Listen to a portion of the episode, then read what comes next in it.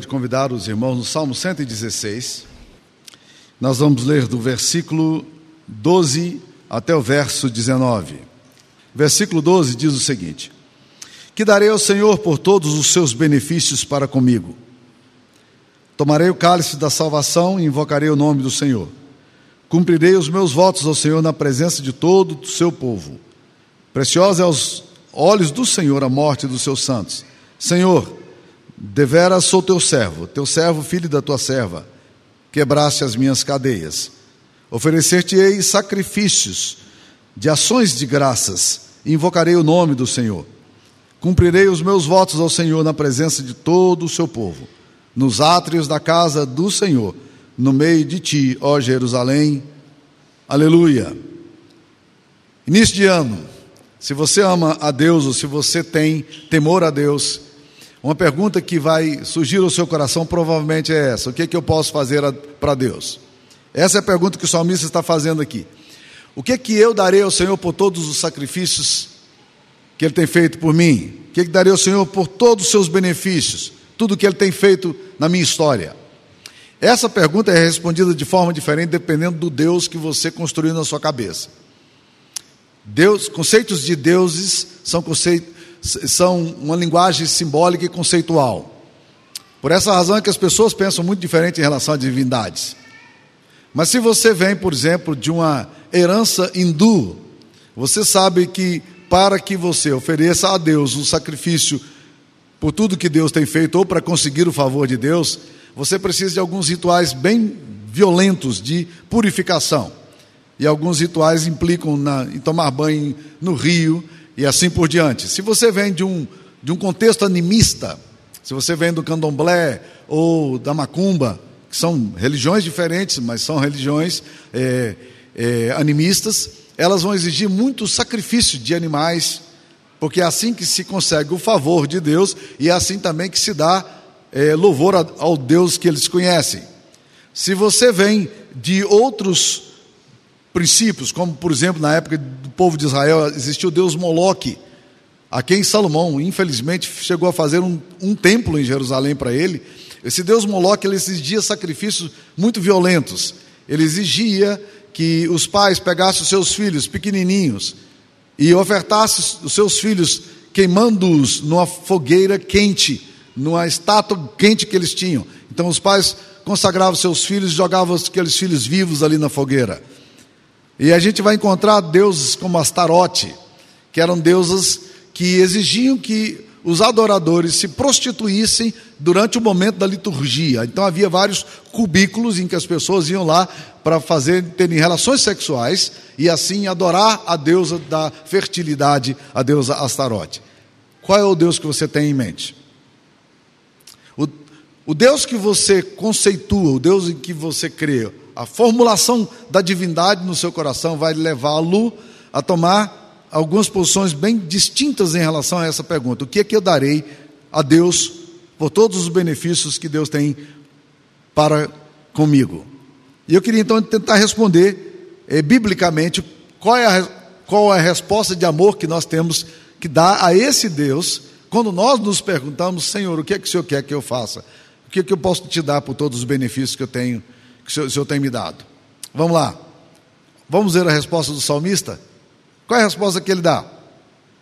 Tomarei o cálice da salvação. Não é surpreendente essa resposta?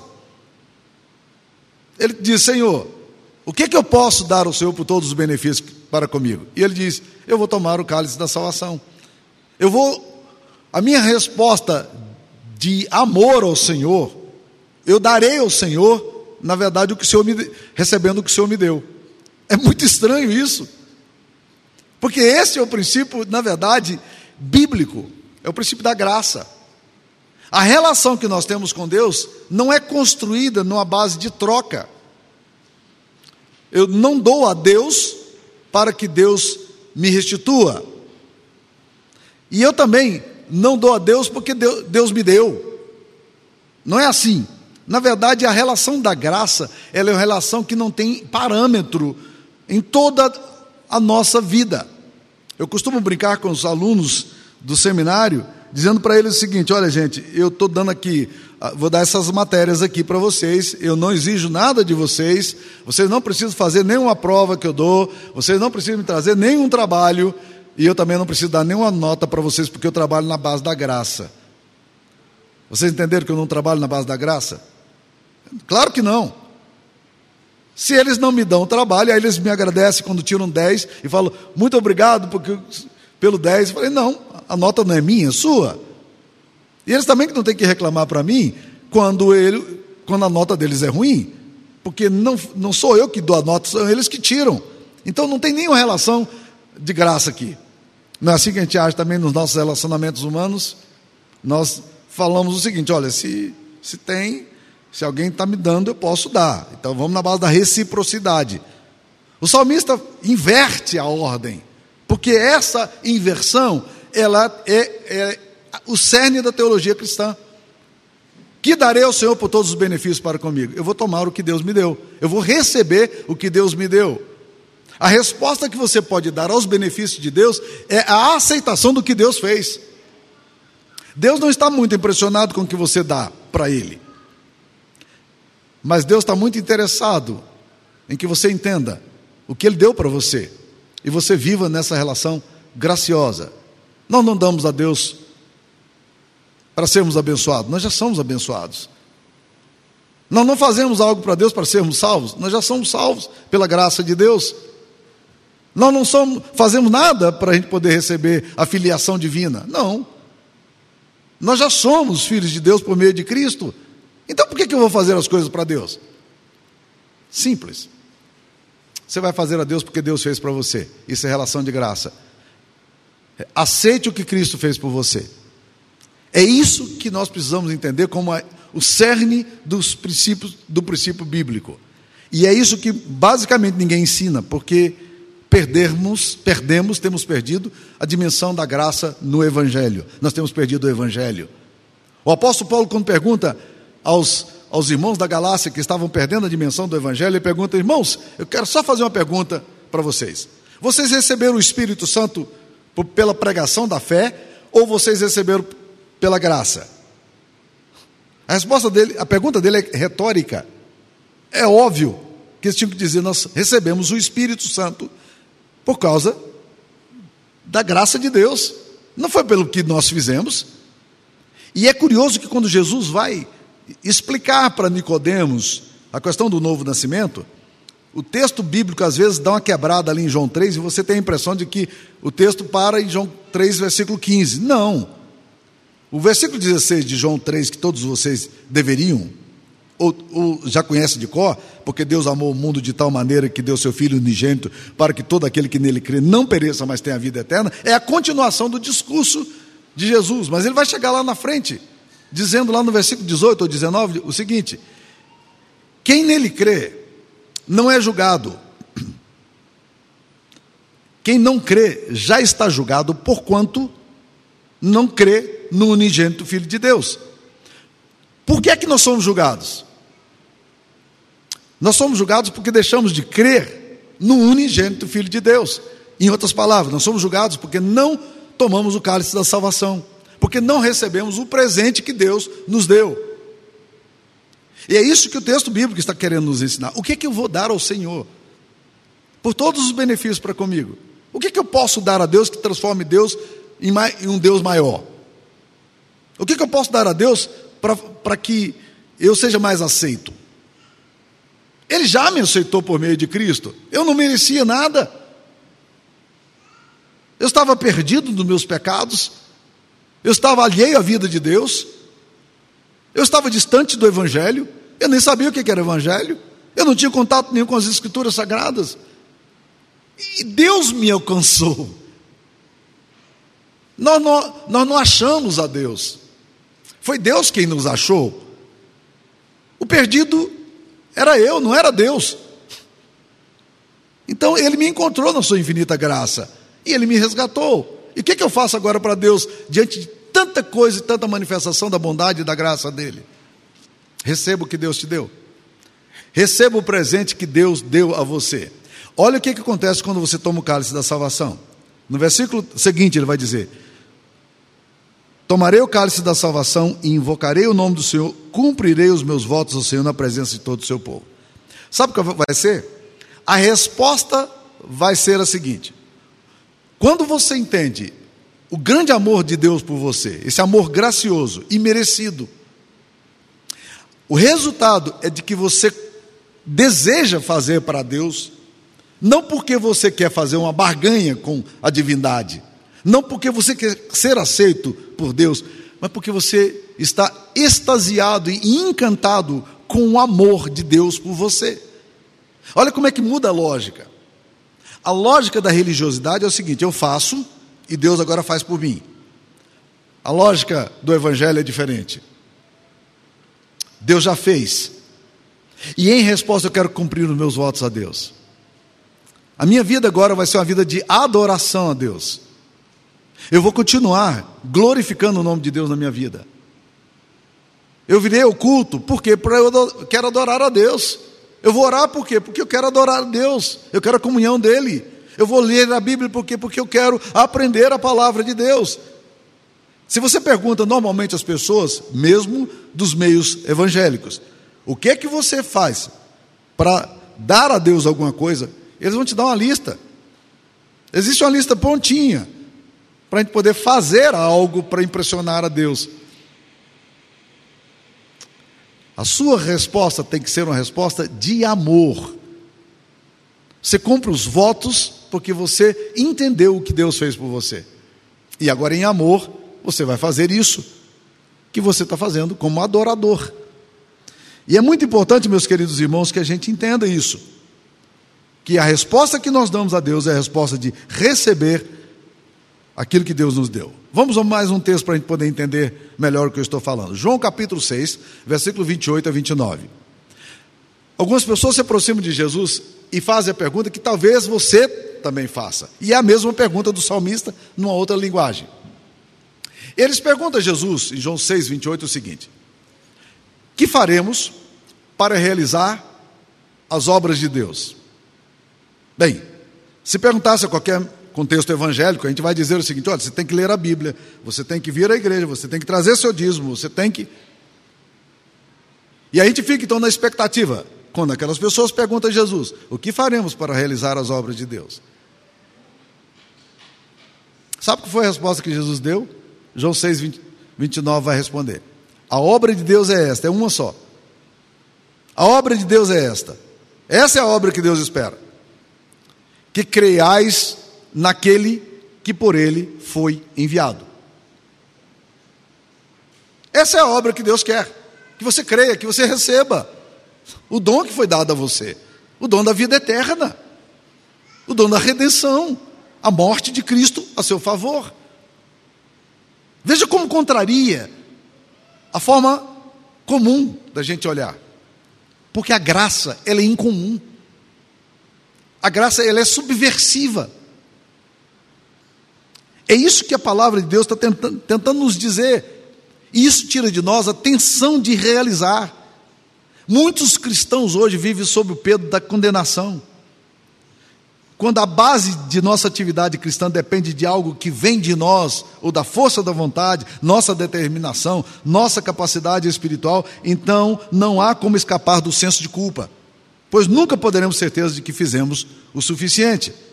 Essa atividade frenética leva à exaustão, ao cansaço, e a gente precisava fazer apenas uma coisa. A obra de Deus é esta, que criais naquele que por ele foi enviado. Deus já nos ama. Deus já nos ama. Responda a Deus em amor. Há uma frase do Dr. Gestner que eu gosto muito, diz o seguinte: Cristo fez tudo quanto é necessário para a nossa salvação. Coisa alguma se posta agora no caminho entre o pecador e o Senhor Deus, exceto as boas obras do pecador.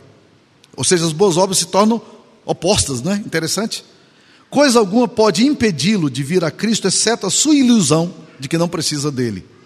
Se ao menos os homens pudessem ser convencidos de que não têm justiça própria e que todos estão sujeitos ao pecado, então nada poderia obstaculizar-se a salvação eterna. Tudo o de que necessitam é do senso da sua necessidade tudo quanto devem ter é o nada. Tudo quanto se requer deles é que, se reconheço a sua culpa.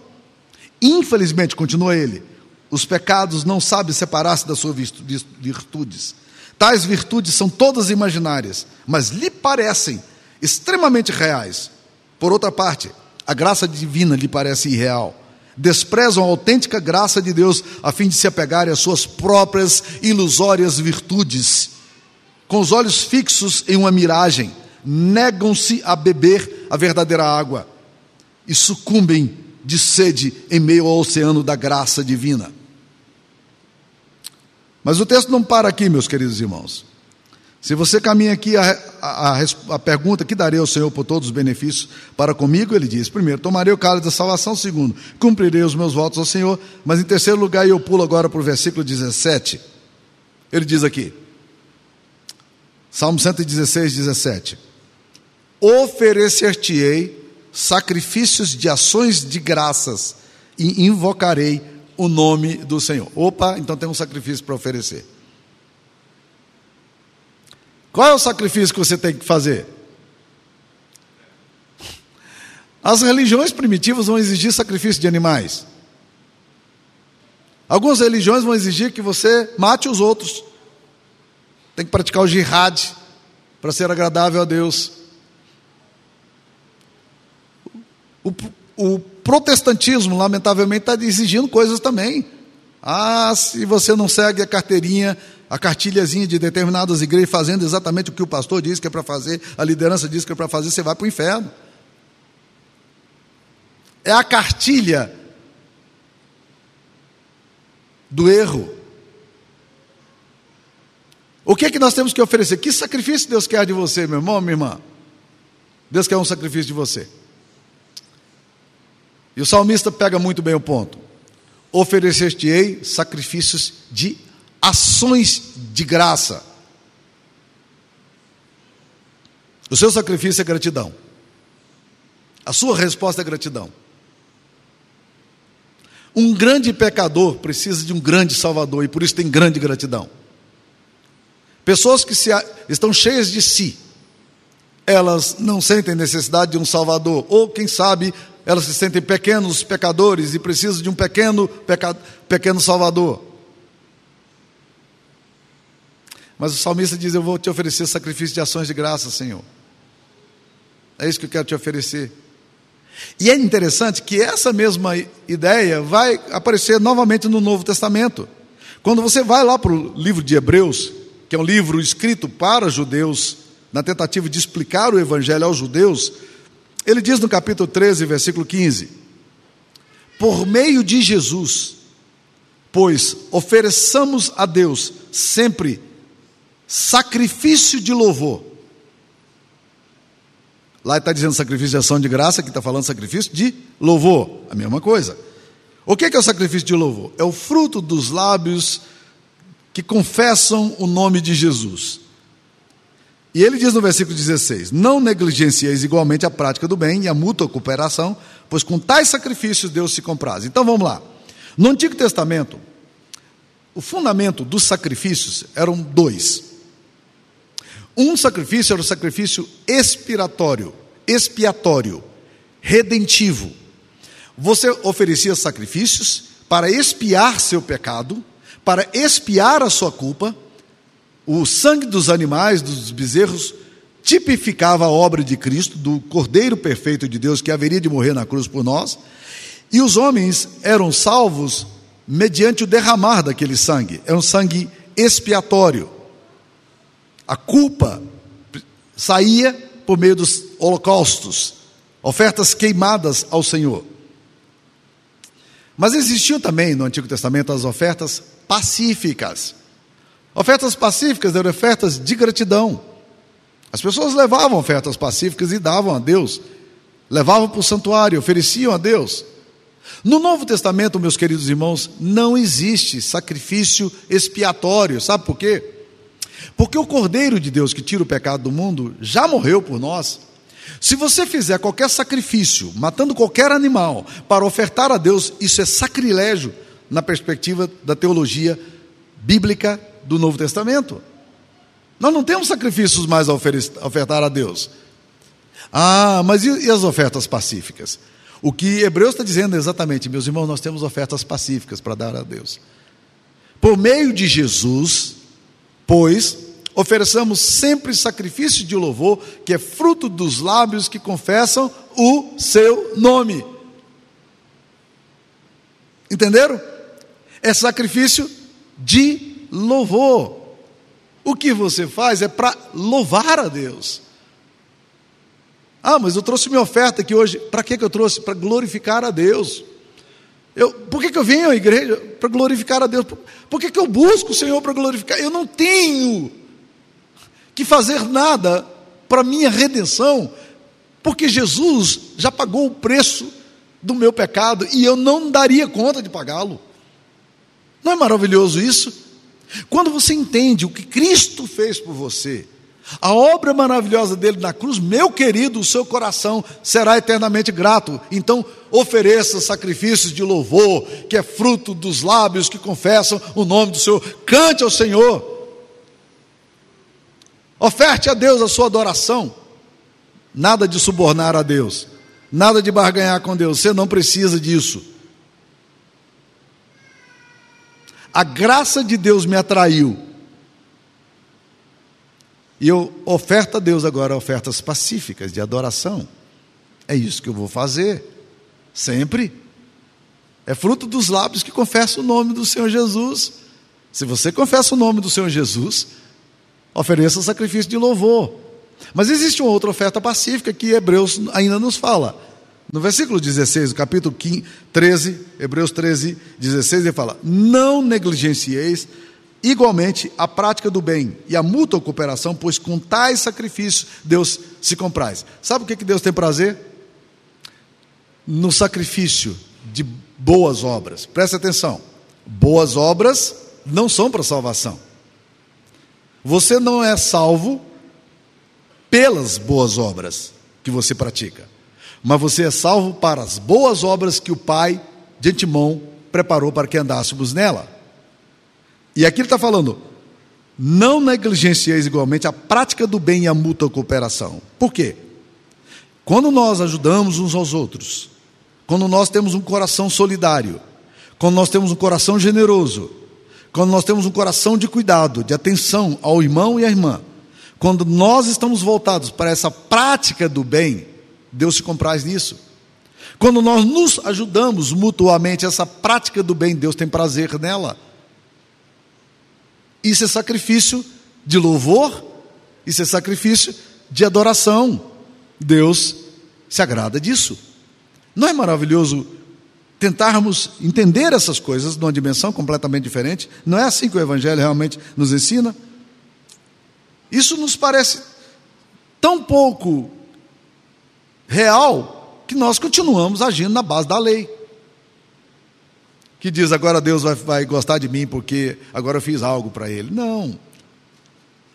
Veja só, você gostaria de ter alguém que só faz as coisas para você, manipulando você para te dar algo? Não é assim que nós agimos com Deus? Nós fazemos as coisas para Deus e agora Deus vai ser bom comigo. Isso é manipulação. Nós invertemos as coisas. Mas quando você se, se percebe diante de um Deus tão amoroso, diante de um Deus tão querido, que amou tão graciosamente você, o seu coração será eternamente um coração de, repleto de louvor. Só quem se impressiona com a cruz e com a graça é capaz de oferecer sacrifício de louvor ao Senhor, porque o sacrifício de louvor é fruto daqueles que confessam o nome de Jesus. É isso que Deus deseja de nós. Isso é o Evangelho, é assim que o Evangelho pode nos ensinar. Existe uma história apócrifa que já é conhecida de alguns irmãos aqui. É, é, é apócrifa porque, na verdade, foi uma, invenção, ela é ficção, viu, gente? Não está na Bíblia aqui que eu vou contar, não. Né? Ela foi escrita por, por Elizabeth Elliot, é, numa, numa, num poema, num, num livro que ela escreveu, muito interessante, chamado As Perigosas Cinzas. E esse livro, essa experiência é contada pelo, pelo Tim Keller, Esse, essa história é contada pelo Tim Keller no livro dele, O Filho Pródigo. E a história diz o seguinte: um dia Jesus estava com seus discípulos e ele passou num determinado lugar e olhou para os discípulos e disse assim: Eu gostaria que hoje vocês carregassem uma pedra para mim. E todos os discípulos então foram caçando uma pedra ali, naquele, naquela região, catando uma pedra para carregar para Jesus. Pedro, muito esperto, disse: Bem, Jesus não disse que tamanho de pedra era para carregar. Ele pegou uma pedrinha pequenininha, cabia na palma da mão dele, e foi levando a pedra. E chegou lá na frente, Jesus mandou todos os discípulos sentarem e disse: Vamos agradecer o alimento. Coloque as pedras diante de vocês e vamos agradecer o alimento. E orou. E quando ele orou, aquelas pedras se transformaram em pães. E Jesus disse: Esse é o alimento de vocês hoje, pode comer. Pedro olhou e disse: Esse negócio aqui ficou complicado. E ele comeu, quase numa mordida só. Jesus não deu explicação. Os outros demais discípulos também comeram. E aí se levantaram e Jesus diz: Vamos embora. Chegou lá na frente, Jesus olhou de novo para os discípulos e disse assim: Eu quero que vocês carreguem outra pedra para mim. Aí Pedro disse: Ah, agora eu entendi a questão. Eu sei o que ele quer. Esse é o jantar. Então, estava com fome, pegou uma pedra bem grande, jogou na, na cacunda dele, nos ombros, né? e vamos embora. Subindo montanha, descendo montanha, terreno escorregadio, está lá Pedro com aquela pedrona. Chegaram no riozinho, Jesus olhou para eles e disse assim: Joga a pedra de vocês no rio. E todos jogaram a pedra no rio e Jesus não deu explicação. Eles continuaram caminhando. Aí Pedro ficou inquieto com aquele negócio.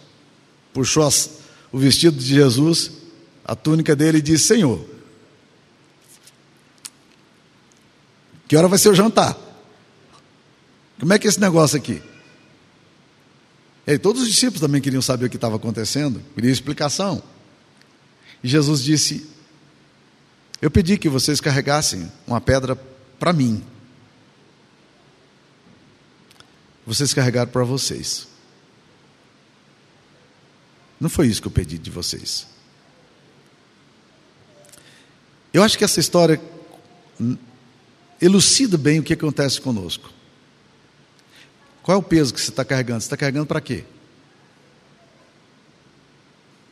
Que peso é esse? Que culpa é essa?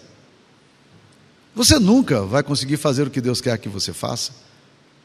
E isso não é um passaporte para viver uma vida leviana, de pecado, porque quem professa o nome de Jesus, quem confessa o nome de Jesus, quem experimentou a graça de Jesus, nunca vai agir dessa forma.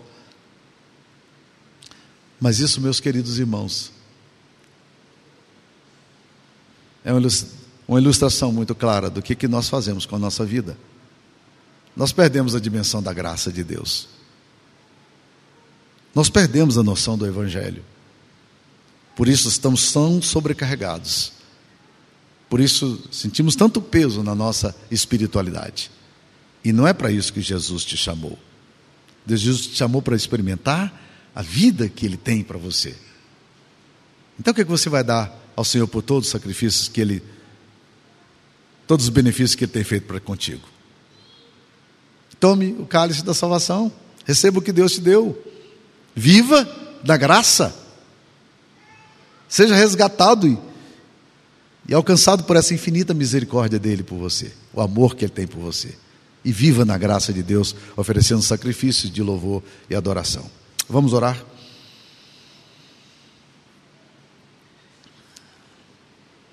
Senhor, nós temos vivido um cristianismo muito aquém daquilo que o Senhor nos prometeu.